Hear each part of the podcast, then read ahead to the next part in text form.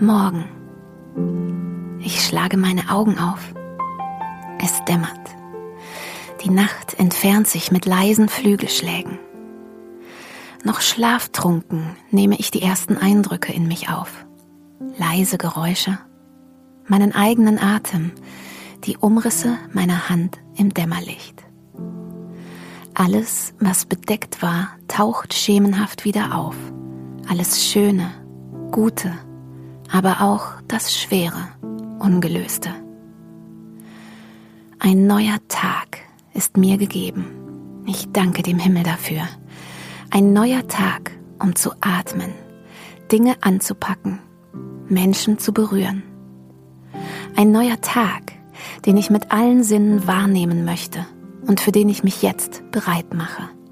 Ein neuer Tag voller Gelegenheiten, voller Wimpernschläge, Augenblicke, zwischendurch Momente, Weichenstellungen, Entscheidungen. Alles, was schwarz war, wird grau, bekommt langsam wieder Farbe, wird eingetaucht in neues Licht.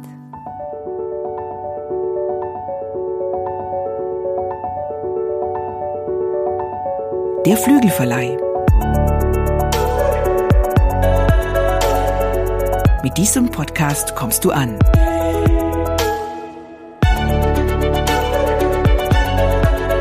Bei Gott und bei dir.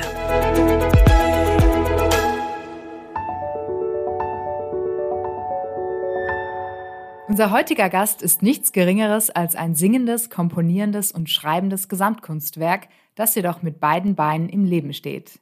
Ja, diese Frau wurde reich gesegnet mit Kreativität und künstlerischem Talent und mit der Fähigkeit, das Wunderbare im Alltäglichen zu sehen und anderen Menschen die Augen dafür zu öffnen.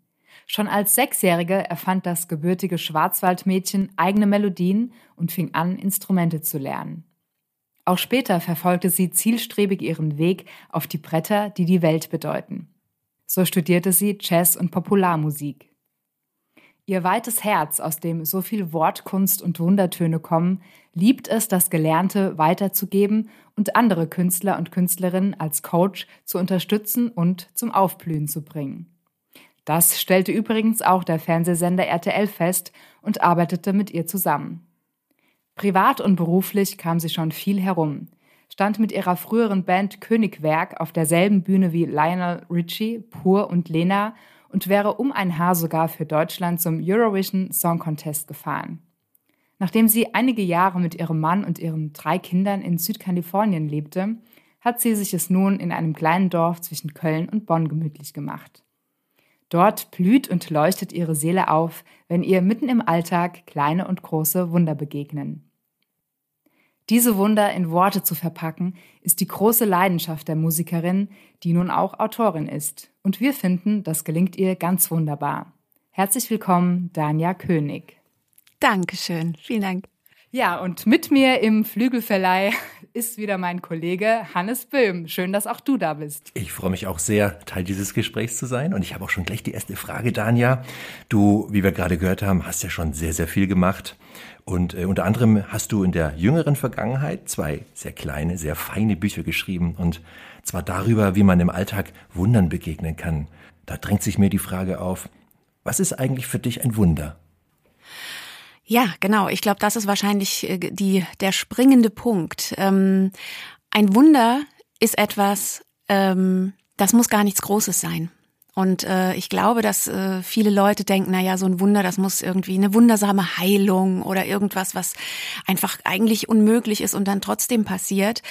Ähm, wenn man das so sieht, wird es natürlich schwierig mit der Wundersuche. Aber ich glaube, dass Wunder dauernd und überall um uns herum sind und äh, wir selbst ein Wunder sind. Also wenn ich mir mal angucke, dass ich den ganzen Tag atme, dass mein Blut durch meine Venen geht, ohne dass ich irgendwas dafür tun muss, also das ist schon ein Wunder.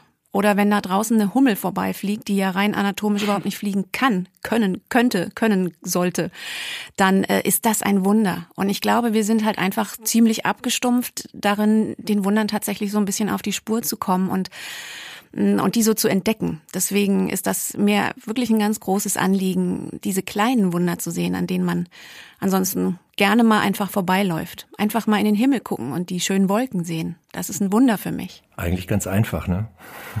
nee, überhaupt nicht ganz einfach. Überhaupt nicht. Aber ich glaube, dass dass man sich so ein bisschen den Sinn dafür schärfen kann. Und äh, je mehr man das macht, umso mehr fallen sie einem dann tatsächlich genau, auch auf. Eigentlich ganz einfach, wenn das Wort eigentlich nicht wäre. Ne? Wir haben, genau. wir haben am Anfang von der Folge haben wir einen Text von dir gehört, der heißt Morgen, wo du, wo du so beschreibst, wie das wie Aufwachen und in den Tag starten eigentlich gehen könnte. Und da hast, schreibst du ja auch, ähm, du willst diesen Tag mit allen Sinnen wahrnehmen. Und ähm, das passt ja mhm. zu dem, was du auch gerade so gesagt hast, was für dich ein Wunder ist. Das fängt ja schon direkt morgens auf mit dem Augenaufschlagen. Ne? Das ist ein ganz toller Vorsatz, mhm. finde ich. Nur wie lange hält so ein Entschluss? Wie lange hält so eine Wahrnehmung bei dir zum Beispiel so im Durchschnitt? Ja, das ist total unterschiedlich und natürlich triffst du da genau den Punkt. Ich habe auch neulich ähm, bei einer, ähm, da war ich im Kloster eingeladen und habe eine Morgenmeditation gemacht und habe auch diesen Text gelesen und dann meldete sich ein Teilnehmer und sagte, also wenn ich so aufwachen könnte, das wäre ja super, ne? Aber das geht ja nicht jeden Tag. Habe ich gesagt, natürlich, das geht bei mir auch nicht jeden Tag, ne?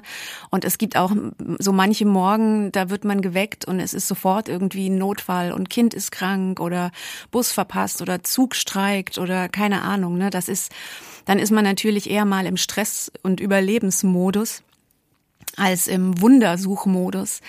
Aber wie eben auch schon gesagt, ich glaube, dass je mehr wir uns damit beschäftigen oder wenn, wenn ich mir vornehme oder es auch einübe, also vieles ist einfach tatsächlich Gewohnheit. Es ist ein Einübung, Üben.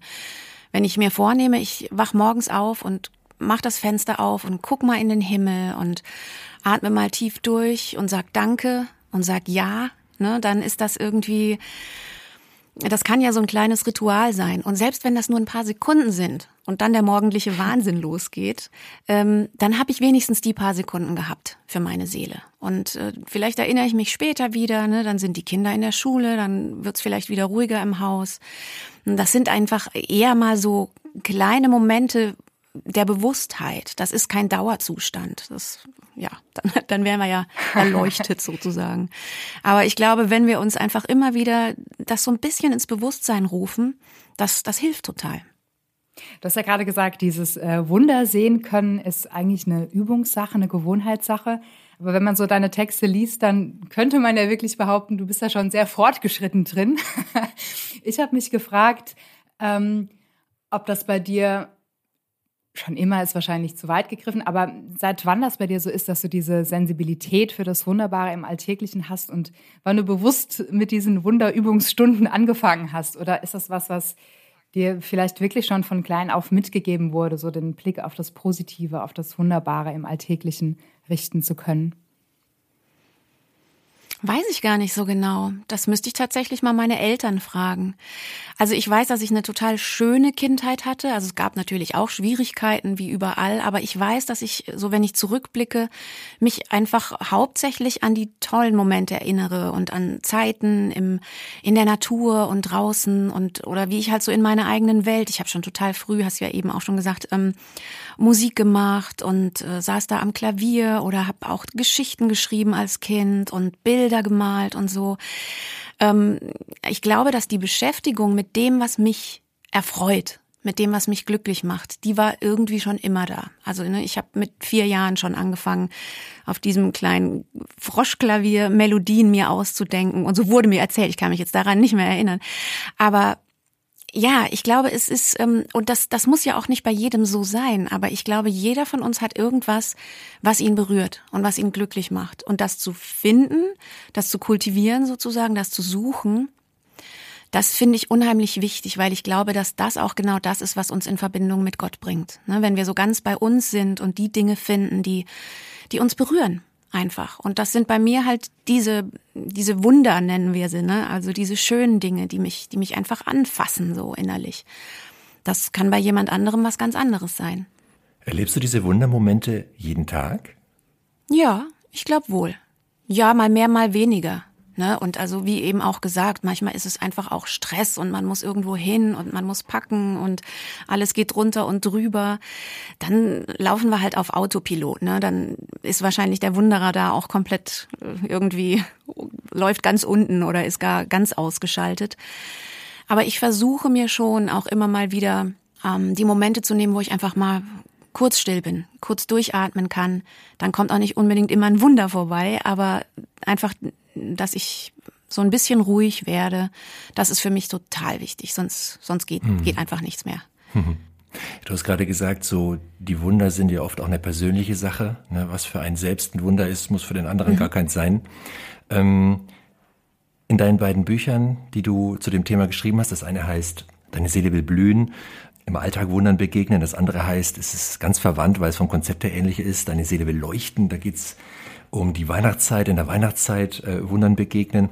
In diesen beiden Büchern schreibst du ja sehr persönlich äh, und, und gibst sehr persönliche Einblicke in dein Leben, in dein Denken, in dein Fühlen. Fällt dir das leicht, dich so zu zeigen? Ich muss sagen, ja. Und zwar deshalb, das wurde ich ja auch schon oft gefragt, wenn es um Songs ging, weil viele Songtexte ja auch sehr, sehr persönlich sind. Und ähm, ich habe damit kein Problem, weil ich die Erfahrung gemacht habe, interessanterweise, je persönlicher man ist, also je mehr man sich öffnet, umso mehr merkt man, wie man verbunden ist mit anderen. Also das sind dann die Momente, wo ne, nach einem Konzert jemand herkommt und sagt, dieses Lied, das hätte von mir sein können. Genauso fühle ich das, nur habe ich es nicht so ausgedrückt. Und, ähm, und das finde ich einfach so wichtig, dass wir merken, wir sind ja gar nicht allein. Es ticken andere um uns ganz genauso. Und ähm, ne, dass wir einfach, äh, ja, diese Verbundenheit zu spüren, das finde ich wichtig. Und dafür muss man sich öffnen. Klar, also ich schütze mich natürlich auch. Ne? Ich, ich werde jetzt nicht... Ähm, also, äh, oder sagen wir mal, es ist schon durchdacht, was ich jetzt preisgebe oder was ich sage und was nicht oder wem ich was sage. Ne? Ich verpacke natürlich was in Texte oder in Songtexte, aber es gibt natürlich Sachen, die teile ich nur mit meinem Mann oder nur mit einer besten Freundin oder so. Das ist ja völlig klar. Also man muss sich jetzt nicht total bloßstellen. Ne? Aber ich glaube, da ist ja auch ein Unterschied zwischen bloßstellen und zwischen sich öffnen. Und eine Verletzlichkeit zu zeigen, finde ich schon auch wichtig, weil ich glaube, wir haben genug davon gehabt so in unserem Leben. Also wenn man so in, gewiss, in ein gewisses Alter kommt, äh, hat man einfach genug von dem gehabt, wie jemand scheint, ne? Oder dass man sich präsentieren muss oder so. Ich, das ist irgendwie vorbei. Also mir geht's wirklich um die Verbindung und darum zu erkennen, wir sind uns ähnlich, wir gehören zusammen, wir sind menschlich. Was verbindet uns hier eigentlich? Und wie gehst du damit um? Und wie gehe ich damit um? Und wie können wir in diesem Leben weiterkommen oder eine Tiefe finden. Das ist dann einfach, steht dann im Vordergrund. Ich finde es total schön, dass ähm, durch deine Texte, also nicht nur durch dieses Preisgeben, sondern auch generell wirklich es immer wieder auch um dieses Echtsein geht, was du gerade auch gesagt hast, nicht, sich zu zeigen, wie man ist. Und ich finde, da passt auch wunderbar ins Bild, dass du in deinem Buch Deine Seele will blühen Menschen mit Gärten vergleichst. Und es gibt ja auch ganz unterschiedliche Gärten. es gibt die wild wuchernden, es gibt die akkurat angelegten. Ähm, erzähl uns doch noch mal ein bisschen, wie du dieses Bild mit Menschen, die Gärten sind, ähm, meinst.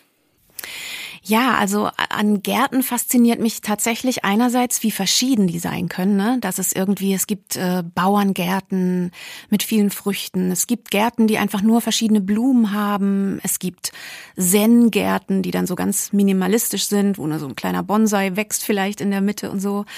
Und ähm, ja, so gibt's einfach ganz verschiedene Gärten und so gibt's auch verschiedene Menschen.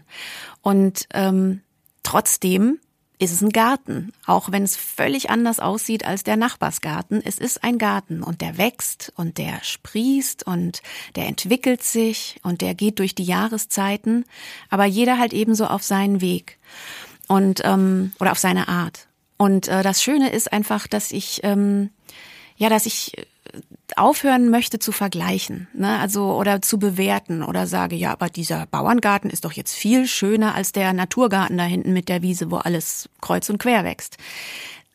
Das ist nicht mein Job, das zu bewerten. Und genauso wenig möchte ich äh, Menschen bewerten, ne? die oder wie sie mit ihrem Leben umgehen oder was sie für wichtig empfinden, wie sie sich wie sie blühen. Das ist ähm, ja, das, das mag ich einfach an diesem Vergleich, dass man es dass man es nicht bewerten kann, aber dass es trotzdem eine ganz starke Verbindung gibt.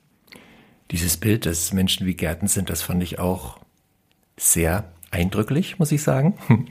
Und ähm, du hast einen Text geschrieben, da drehst du das eigentlich um. Dieser Text heißt Den Garten mhm. ins Haus lassen. Und den hören wir uns jetzt mal zusammen an.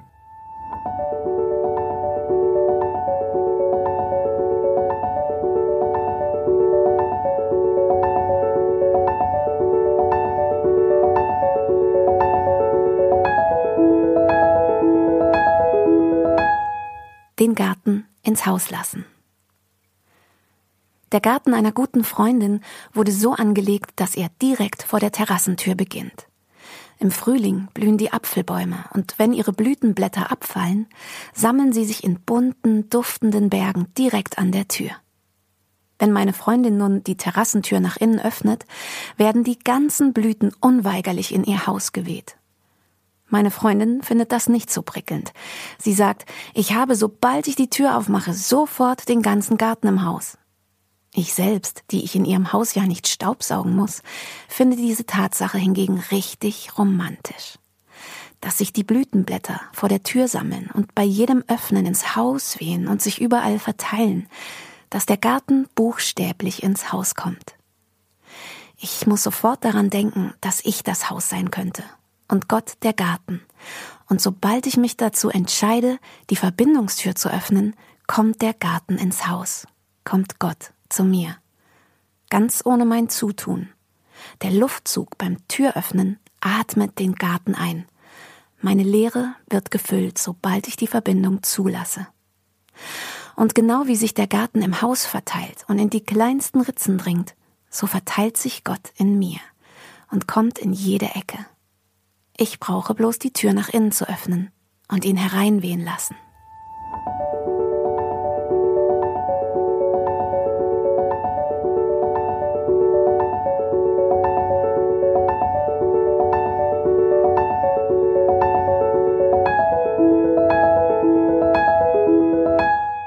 den Garten ins Haus lassen. Gott als Bild für den Garten, der in Verbindung treten möchte mit dem Menschen, mit dem Lebenshaus des Menschen. Das ist ein wunderbarer Text, wie ich finde. Und ähm, meine Frage an dich ist, diese Entscheidung, diese Verbindungstür aufzumachen und Gott reinzulassen, das ist ja für manche Menschen gar nicht so leicht. Was würdest du denen sagen? Ähm, ja, das ist nicht leicht. Da gibt's auch gar nichts zu sagen. Ähm, ich glaube, das ist ja, das ist ja absolut gleichzusetzen mit dem, sich selber anzugucken, ne, oder mit sich selber zu sein. Also ich glaube, diese, dieser Moment des Aufmachens ist ja einfach so ein Moment des Hinguckens und Daseins und dann ist man bei sich selbst.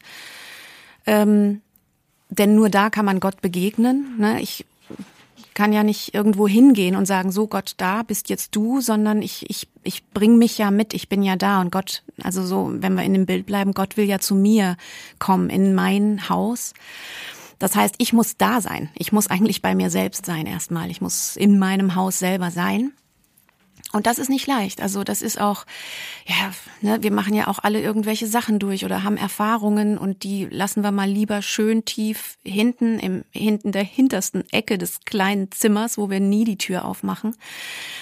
Ähm, aber ja, ich glaube, es geht nicht ohne. Also ich glaube, dieses Türen aufmachen, dieses Hingucken und Dasein und Zulassen, das ist essentiell. Und das ist deswegen so schwer, weil wir halt gerne die Kontrolle haben. Wir Menschen wollen gerne selber kontrollieren, inwieweit wir uns öffnen und wem wir was zeigen und wen wir wohin lassen. Und ähm, ja, und das äh, möchte Gott eigentlich, glaube ich, der möchte einfach reinwehen und überall sein, um diese schweren Punkte vielleicht auch leichter zu machen und die anzurühren. Denn das sind ja Themen, die sind ja da, die gehen ja nicht weg, nur weil wir sie verstecken. Ja, das, das ist also hm, zurück zur Frage. Das ist nicht leicht, aber ich glaube, dass auch das so, eine, so ein bisschen eine Übung ist und das muss ja auch alles nicht immer auf einmal geschehen. Ich glaube, man kann ja auch immer so ein bisschen mal kurz die Tür aufmachen und dann kann man sie auch wieder zumachen und am nächsten Tag macht man es vielleicht noch mal eine Minute länger auf oder so. Ich glaube, Gott ist da auch sehr sehr geduldig. Ich finde bei deinen Texten so besonders, liebe Danja, dass sie auch so eine wunderbar unaufdringliche und doch eindeutige Art und Weise auf Gott hinweisen. Also, dass du eigentlich komplett das Gegenteil machst von irgendwie mit der Missionskeule zu schwingen, sondern eben wirklich, ähm, ja, so eine heilige Spur legst, die den anderen aber nicht erschlägt, sondern einfach so geheimnisvoll auf Gott hinweist. Und auf den Punkt gebracht, mich würde interessieren, wie dein Glaube und dein künstlerisches Schaffen zusammenhängen, wie die miteinander verwoben sind. Mhm. Da fällt mir dazu dieser äh, Titel ein eines Buches von Parker Palmer, das heißt Let Your Life Speak. Und das hat mich ähm, vor vielen, vielen Jahren sehr beeindruckt, weil ich dachte, ja, genau das ist das, was ich will. Ich will nicht missionieren, wie du es gerade sagst, Missionskeule. Das ist überhaupt nicht äh, in irgendeiner Weise in mir drin, sondern ich möchte durch mein Leben ähm, ja, hinweisen sozusagen. Ne? Und wenn mir das dann eben durch die Lieder gelingt, durch die Musik und durch die Bücher, dann ist alles gut oder einfach durch das Leben selber. Ne? Also geht ja, das hört ja nicht auf. Ich sag ja nicht nur was oder schreibe etwas oder singe etwas und dann gehe ich nach Hause und bin total doof zu allen anderen. Ähm, sondern es geht mir auch schon darum, dass das irgendwie ja eingebettet ist. Auf jeden Fall, das gehört zusammen. Das ist, ist mein Leben und ähm, das habe ich nur einmal und dann will ich damit auch so bewusst wie möglich umgehen und ja Gott dabei haben und mir dessen bewusst sein und auch gerne darauf hinweisen. Hat Gott schon immer eine Rolle in deinem Leben gespielt? Wurde das auch mit in die Wiege gelegt, wie dein äh, Wundersehen gehen? Oder gab es da irgendwann später erst einen Punkt? Nee, nee, war tatsächlich auch so. Also ich bin äh, aufgewachsen in einem christlichen Elternhaus, aber es war jetzt nicht irgendwie übermäßig viel, aber es war einfach so unterschwellig einfach immer da und das fand ich total schön. Also meine Mutter hat einfach jeden Abend mit uns gebetet und das war immer so eine Natürlichkeit. Ähm, das wurde, da wurde, es wurde nicht drüber diskutiert oder so, aber es, es war halt so. Und wir sind in den Kindergottesdienst gegangen und in die Jungschar und das hat mich sehr geprägt. Also da hatte ich eine ganz, ganz tolle Jungscharleiterin, die einfach das wahnsinnig verstanden hat, uns Kinder da an die Hand zu nehmen und zu interessieren und zu begeistern einfach. Ne? Da ging es auch nicht um Missionieren, sondern es ging darum zu begeistern. Und äh, das ist ihr wahnsinnig gut gelungen. Und das hat mich einfach nie losgelassen. Das war einfach immer da und immer dabei. Das finde ich voll schön, wie du das schilderst, weil viele Menschen haben ja in der Tat ein Problem mit Gott und mit dem Glauben. Und Jesus sagt ja auch an einer Stelle mal, ähm, ja, glaubt wie die Kinder. Also dieses Naive, dieses nicht in Frage stellen, sondern dieses, dieser kindliche Glaube, der ist eigentlich so der Weg. Und als Erwachsener ist das jetzt mal leicht gesagt, weil man ja irgendwie eben kein Kind mehr ist, irgendwie, ne? Und ähm, dann halt schon so seine Anfragen haben kann, gerade wenn man so durch die Welt geht und ähm, eben nicht die Wunder sieht, sondern eher das Schreckliche, äh, das all das, was eben nicht schön ist und wo man sich fragt, ja, wo ist denn da der liebende Gott? Ich sehe hier nur Zerbruch und Drama, ob das jetzt global ist oder regional ist oder in meinem eigenen Leben. Ähm, du hast ein Musikalbum gemacht mit dem Titel Versprochen wo du biblische Verheißungen aufgreifst. Und da sagst du ja, es gibt in, in der Bibel irgendwie knapp 8000 Verheißungen, wo Gott den Menschen Dinge zuspricht. Ähm, was kannst du, was sagst du Menschen, die, wie ich es gerade gestellt habe, eben nicht diesen kindlichen Glauben haben und diese Wunder sehen, sondern weder erfüllte Verheißungen sehen in ihrem Leben und die so ihre Fragen haben, wo, wo, wo ist denn Gott in all dem? Ich kann da kein, ich kann da nichts erkennen von Gottes Liebe in dieser Welt. Ja, das kann ich gut verstehen, den Einwand. Und ähm, mir ging es auch jetzt tatsächlich in der letzten Zeit äh, auch nicht so super gut. Der Sommer, den äh, fand ich relativ hart mit all den Nachrichten und es war irgendwie so, also bei uns war es einfach so, ein, so ein, eine wahnsinnige Bandbreite an Schönem und sehr Schweren. Also wir hatten Todesfall in der Familie ähm, und mit der Flut und äh, ne, und dann will man sich freuen, weil also unsere Katze war krank und dann war sie aber wieder gesund und man will sich freuen, aber dann hört man im Nachricht im Radio die Nachrichten von Afghanistan und so. Und es ist tatsächlich so, dass es mich manchmal einfach fast zerreißt, ne? weil es so schwer ist, das alles zusammenzubringen. Oder ne, ich denke manchmal, mein Herz ist viel zu klein. Ich kann das nicht alles halten. Ich kann mich, wie soll ich mich denn gleichzeitig jetzt freuen, weil sich mein jüngstes Kind freut, weil er jetzt zum Beispiel gerade die ähm, letztes Grundschuljahr vor sich hat und total aufgeregt ist und sich total freut auf das, was so vor ihm liegt. Und auf der anderen Seite haben wir aber auch einfach so großes Leid, auch direkt vor der Haustür. Und ähm, ja, da habe ich tatsächlich auch echt dran zu knabbern gehabt in den letzten Wochen. Und kindlicher Glaube ist schön und gut, aber ich glaube, Zweifeln ist auch gut. Und äh, sich zu fragen, wie passt das zusammen und wie kriege ich das zusammen? Wie soll das zusammen gehören? Und ähm, mir hat tatsächlich in der Zeit sehr geholfen. Ich habe Thomas Merton gelesen und der hat so ein schönes Zitat, ähm, der sagt, die Dinge der Zeit werden geduldet von der Ewigkeit. Und ich glaube, dass es halt meistens wirklich ähm, ja der Perspektivwechsel ist, der wichtig ist. Also wir nehmen ja alles so in unserem Radius wahr und wir sehen es mit unseren Augen, aber ich glaube, dass Gottes Augen und Gottes Radius einfach hundert Milliarden Mal größer sind als unserer, dass es Dinge gibt, die wir nicht verstehen können, aber dass wir einfach in diesem allem, also da glaube ich ganz fest dran, dass wir in allem und auch in der hoffnungslosesten Hoffnungslosigkeit gehalten sind dass wir nicht allein sind. Gott hat uns hier nicht reingestellt in diese Welt und gesagt, tschüss, macht mal gut, ähm, sondern er ist da. Er ist einfach dabei. Er ist in jedem von uns und ist mitten dabei und gerade auch in den Schwierigkeiten und gerade auch im Schmerz. Das, was du gerade gesagt hast, das passt auch ganz hervorragend zu einem der Lieder, die auf diesem Album versprochen enthalten sind. Ist auch, glaube ich, eines deiner beliebtesten Lieder, was, was, was sehr gut ankommt bei den Menschen. Das heißt Je und Je geliebt, wo du ja eigentlich auch das ewige Fenster aufmachst, ähm, als Kon Kontrapunkt zum jetzigen Zeitpunkt, der vielleicht schwer ist. Und ich würde vorschlagen, wir hören mal in dieses Lied rein.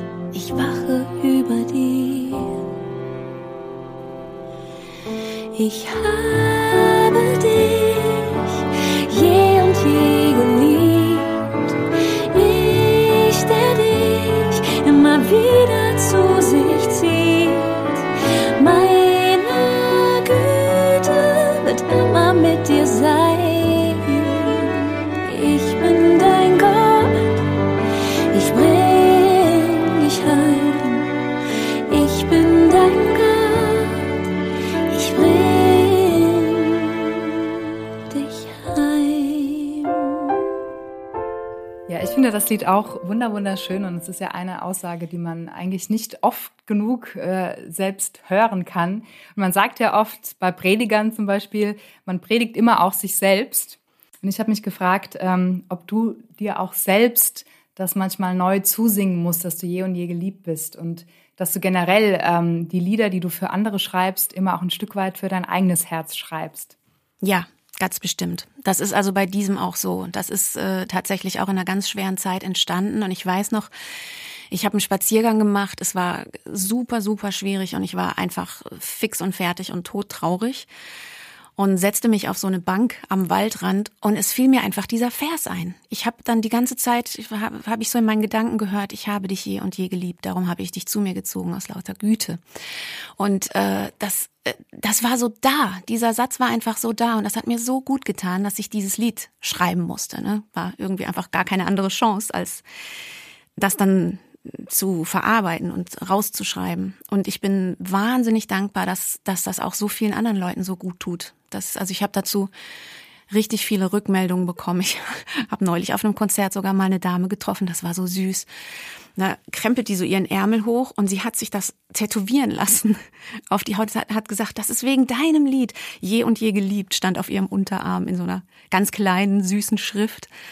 Und ich dachte nur, ja, Wahnsinn, das ist ja unglaublich einfach. Und das freut mich dann natürlich, wenn das, was mir gut tut, auch anderen gut tun kann.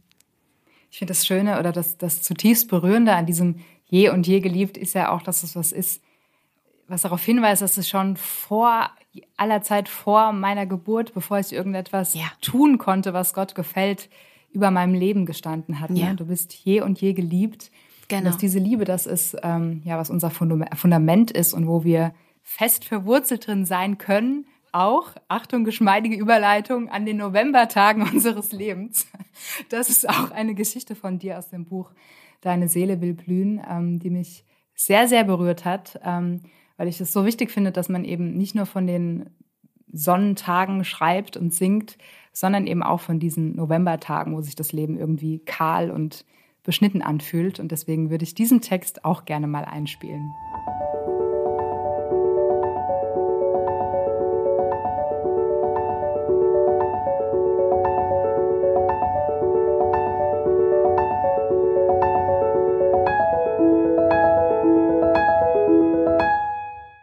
Novemberbaum.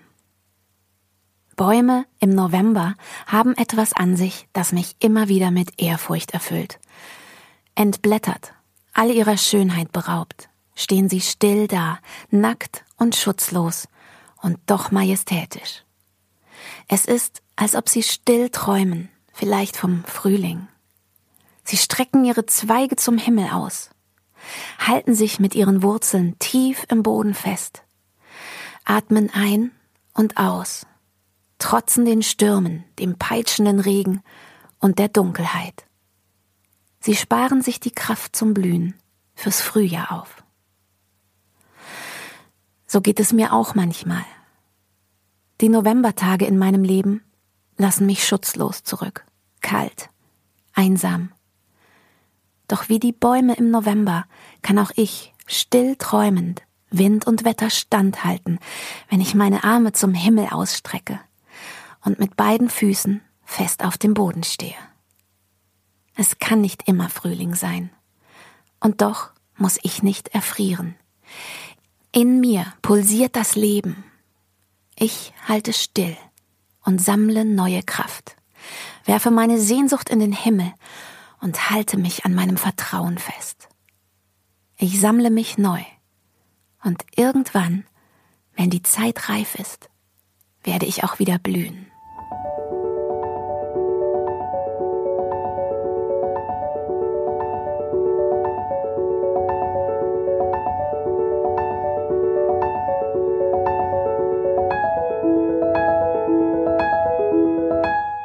Ein wunderschöner Text. Novemberbaum.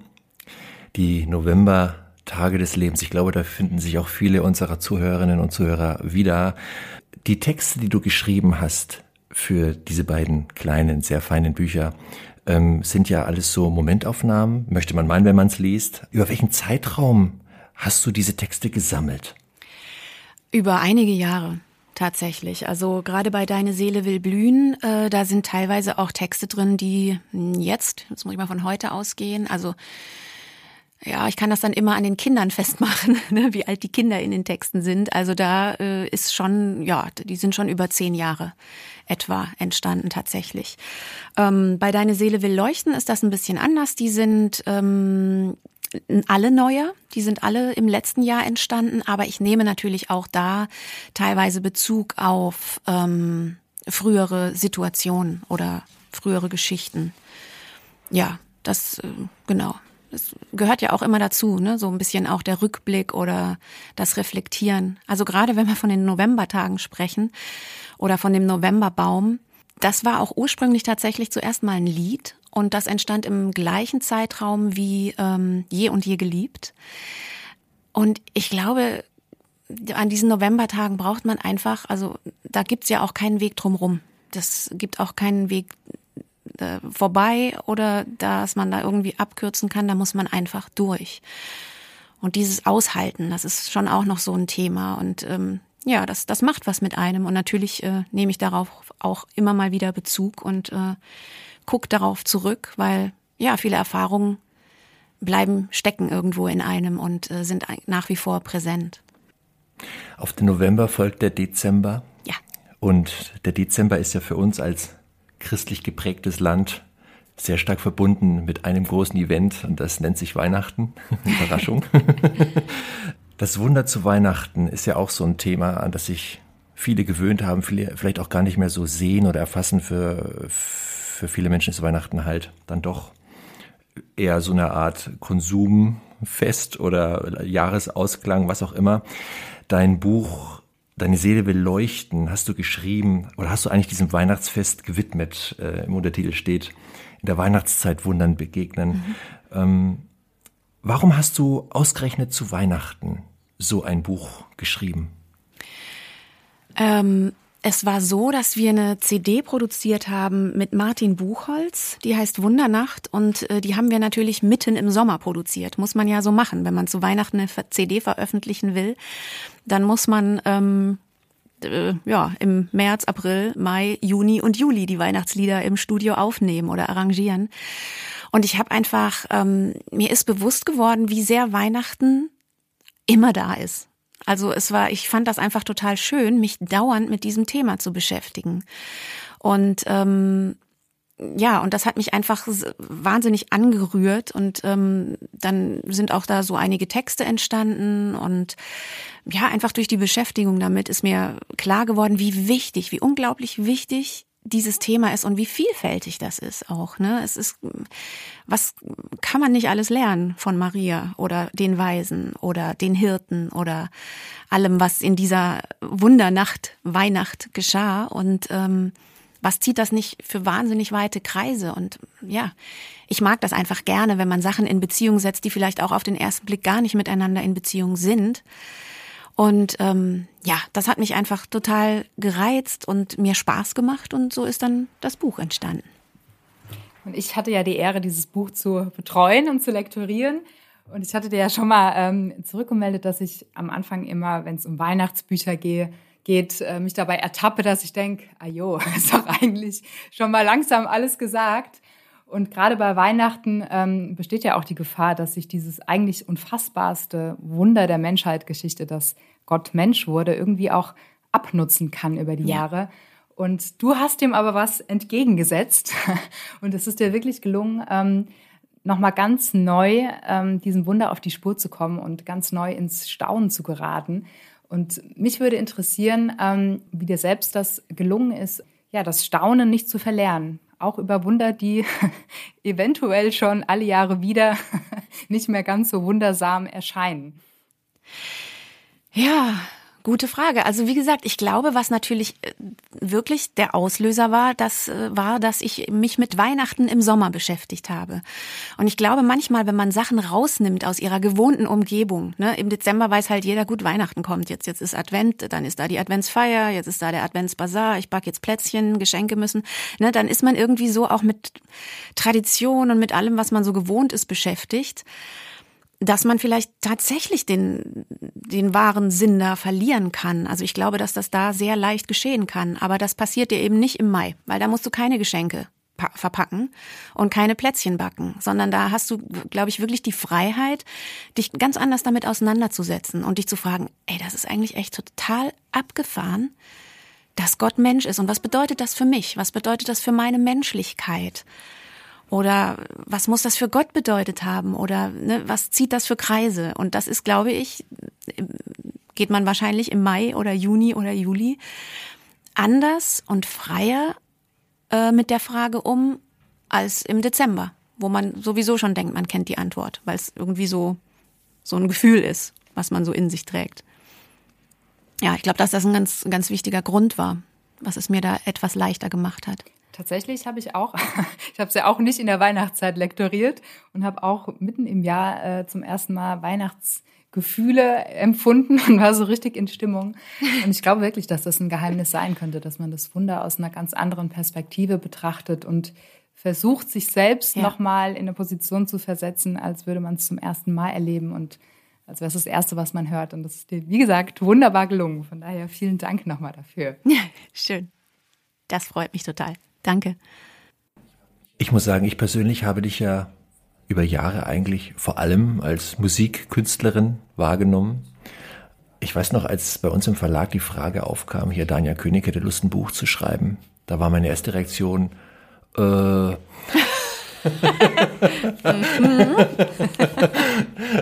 ähm, ne, Schuster bleibt bei deinen Ra äh, Leisten, ja. ne? So dieses, aber wenn Musiker Bücher schreiben, das kann auch mal in die Hose gehen.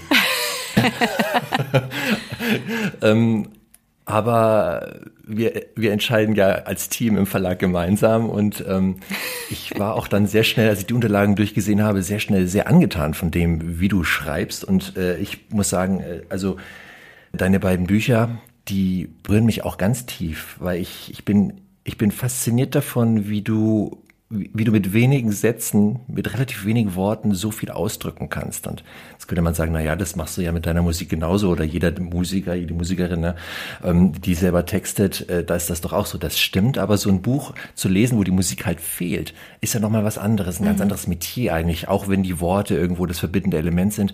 Meine Frage an dich, Danja, ist, bist du jetzt buchtechnisch so auf den Geschmack gekommen und, und, und wandelst du dich so langsam und allmählich dann doch eher zur Buchautorin oder wie, wie ordnest ordnest du deine beiden Bücher, die du ja sagen wir mal, in den letzten zwölf Monaten auf den Markt gebracht hast, wie ordnest du die so ein in deine Künstlervita? Weiß ich ehrlich gesagt auch nicht so genau. Ich äh, weiß es nicht, aber es hat mir wahnsinnig viel Spaß gemacht. Also Texte schreiben habe ich ja tatsächlich, das habe ich ja auch schon immer gemacht. Ne? Also ich habe auch als Kind kladdenweise Geschichten geschrieben von Lisa und ihrem Hündchen und was. Also irgendwie das, das Schreiben an sich war schon immer irgendwie äh, in mir drin. Und ich habe so das Gefühl, es macht jetzt nicht so den Riesenunterschied, ob ich einen Song schreibe oder einen Text für ein Buch. Also es ist natürlich ein anderes Genre so. Und natürlich gehe ich ein bisschen anders damit um, aber es ist, es kommt aus dem gleichen, aus der gleichen Motivation, glaube ich. Und ähm, daher, ähm, ja, es ist, also ich finde es ehrlich gesagt selber total spannend. Ich bin wahnsinnig dankbar, dass ich die Chance hatte, dass du nicht alle umgestimmt hast, Hannes. dass diese habe nicht so viel Überzeugungsarbeit geleistet, liebe Danja. Sehr gut. Ja, also ich, nee, das ist, das macht mich wahnsinnig dankbar und ich kann das immer noch nicht fassen, wenn ich dieses Buch selber in den Händen halte und denke, wow, das ist mein Buch, das ist total schön. Ähm, ja, aber es kommt aus der gleichen Motivation und die ist einfach, ähm, ja, das Teilen und Berühren ist nach wie vor die Motivation. Und ich bin einfach super streng. Also was ich überhaupt nicht leiden kann, sind Floskeln. Irgendwie etwas, was man schon hundertmal gehört hat oder was man nur nachplappert. Und das macht man ja ganz oft nicht mal absichtlich. Ne? Es ist ja dann auch so ein, es ist halt irgendwie so drin und dann sagt man es halt, weil es wurde ja schon immer so gesagt. Aber da bin ich echt so ein bisschen allergisch gegen oder das fällt mir auch immer mehr auf, je älter ich werde und deswegen ist es mir einfach wichtig, die Sachen so zu sagen, wie, wie ich sie wirklich fühle und nicht wie ich meine, sie sagen zu müssen, weil es so richtig ist. Und äh, ja, das ist sowohl in Buchtext als auch in Liedertexten der Fall. Und ich glaube, das äh, macht auch dein Werk in jeglicher Hinsicht, in jeglichem äh, Genre so besonders, dass man wirklich spürt, wie du um äh, Wunderworte ringst und dass eben deine Sprache keine abgenutzte ist, sondern wirklich eine frische, neue, die direkt ins Herz geht. Ich habe auch noch eine andere Frage an dich. Und zwar ähm, haben wir jetzt ja schon gehört, was du alles machst. Dass du nicht nur Musikerin bist, sondern auch schreibst, nebenbei noch drei Kinder hast, einen Mann und eine Katze. Also es ist ja ziemlich viel. Zwei Katzen. Zwei Katzen sogar, okay. Ja, ja. Ziemlich viel, was da so in deinem Leben ist. Ähm, mich würde interessieren, worüber definierst du selbst dich am meisten? Ja, das ist eine gute Frage das beschäftigt mich auch immer wieder. Also das, klar, Musik und jetzt auch die Bücher. Ich mache äh, seit zwei Jahren übrigens auch noch eine Ausbildung zur Atemtherapeutin, weil mich das auch wahnsinnig fasziniert und ich äh, das ganz, ganz, ganz wichtig finde. Und, und ich bin liebend gerne Mutter. Also das ist auch die Priorität hier zu Hause. Das äh, habe ich auch nie in Frage gestellt. Ähm, das kommt immer an erster Stelle und dann darf alles andere auch sein. Aber ich glaube, es kommt, habe ich glaube ich eben auch schon gesagt, aus dem gleichen Motor, dass ich einfach ja berühren will Und äh, ja, wenn ich das kann, irgendwie ein bisschen Schönheit in die Welt bringen will. Und hm, ja, das klingt jetzt so pathetisch, aber es ist, es ist, es ist tatsächlich so. Und das ist das, was ähm, ja, ob das jetzt damit ist, äh, damit getan ist, dass ich eine Freundin besuche und ihr einen Strauß Blumen mitbringe oder dass ich ein Lied schreibe oder dass ich meinem Kind irgendwie die Hände wasche oder keine Ahnung. Das, ne, das ist wahrscheinlich relativ egal. Ähm, ja, es gibt diesen schönen Satz, der heißt, Liebe ist, was Liebe tut. Und ähm, ja, insofern denke ich, alles, was aus Liebe geschieht und was ich aus, aus, aus dieser Motivation heraus machen kann, ähm, das mache ich auch. Es ist manchmal dann nicht so einfach, das jetzt äh, zu definieren oder ne, mich jetzt so zu sagen, ich bin diejenige, die macht halt das und das. Das, äh, ja, ist dann halt, ist dann halt einfach nicht möglich. ist aber auch nicht schlimm. Also bist du eine liebende und Schönheit gebärende. Oh, Desiree, das schreibe ich mir auf. Desiree, die kann auch was mit Worten. Ja, allerdings. Deswegen ist sie ja auch so eine wunderbare Bereicherung hier im Moderationsteam. Ich bin dann eher so der Pragmatiker. Ne? Und die Desiree, die, die bricht das dann immer wieder mal auf. Super. Schön. ähm, aber ich bin auch gerade äh, bei deiner Antwort äh, ne, über die Aussage von dir gefallen mit dem Zitat, was du gerade zum Thema Liebe gebracht hast. Und das ist ja auch etwas, was du in deinem Buch schreibst. Liebe ist ein Verb. Ja. Das passt ja auch wunderbar zu diesem Text. Dafür habe ich doch dich. Mhm. Aber auf den will ich jetzt gerade gar nicht eingehen, mhm. sondern äh, ich finde, wir, wir hören noch mal eine singende Dania. Okay. Bei all den Worten. Und wir hören jetzt, äh, wir hören rein in den Song Fenster des Himmels.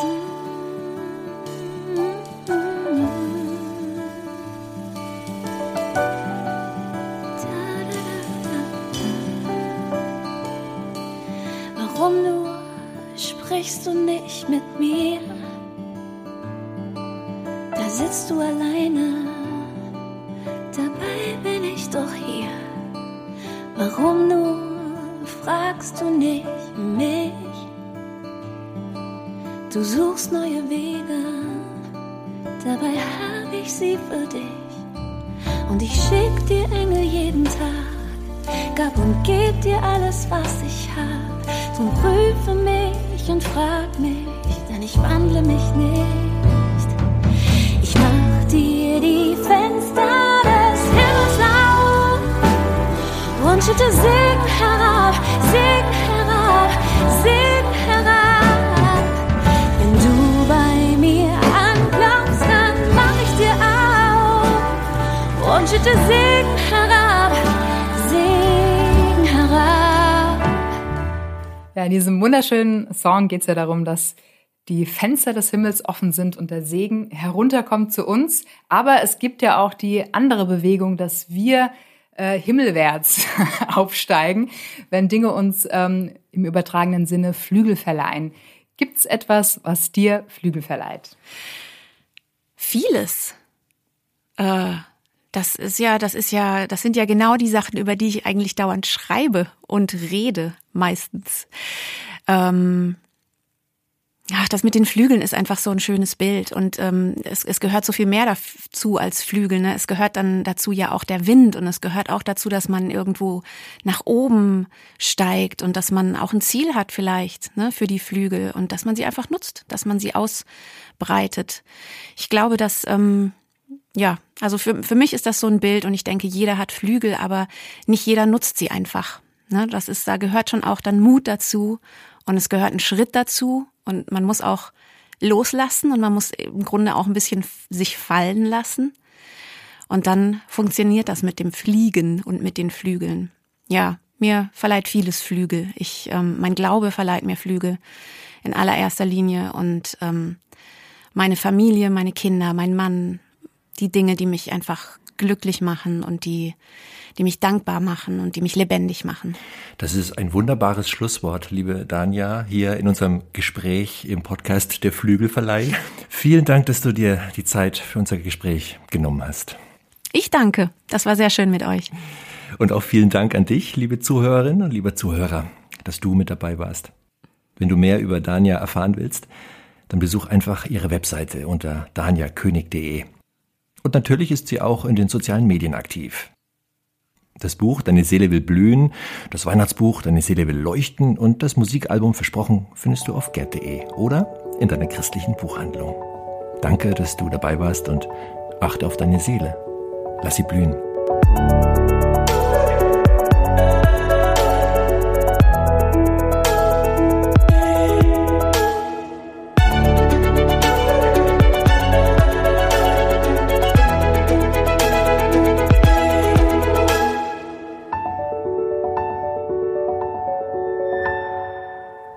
Dafür habe ich doch dich.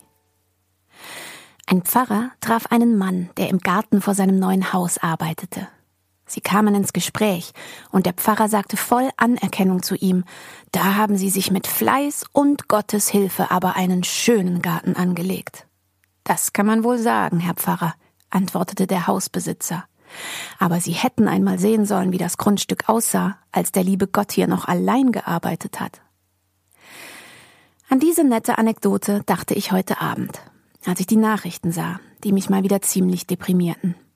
Gott hat uns hierher gestellt, in diese Welt. Es reicht nicht, zu beten, nun tu was Gott, wenn es hier nicht so läuft, wie es uns gefällt.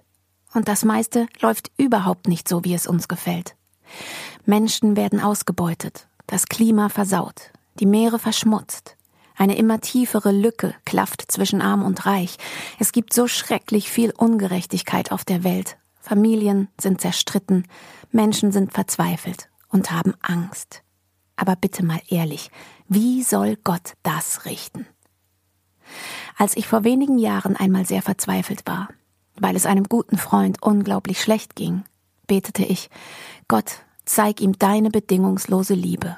Und so wahr ich hier stehe, Gott antwortete mir, dafür habe ich doch dich. Ich war wie vom Donner gerührt. In diesem Moment beantworteten sich für mich hunderte von Fragen mit einer einzigen Antwort. Dafür hat Gott mich. Dafür eine Vision von dieser Welt zu haben, wie sie besser sein könnte, und dann daran zu arbeiten, dass sie wahr wird. Dafür die Dinge in eine Richtung zu lenken, die dem Ideal etwas näher kommt. Und dieses Ideal ist der Himmel.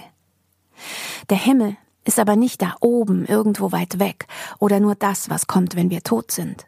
Der Himmel ist, was die Erde sein könnte, wenn wir den Auftrag ernst nehmen, den Gott uns gegeben hat.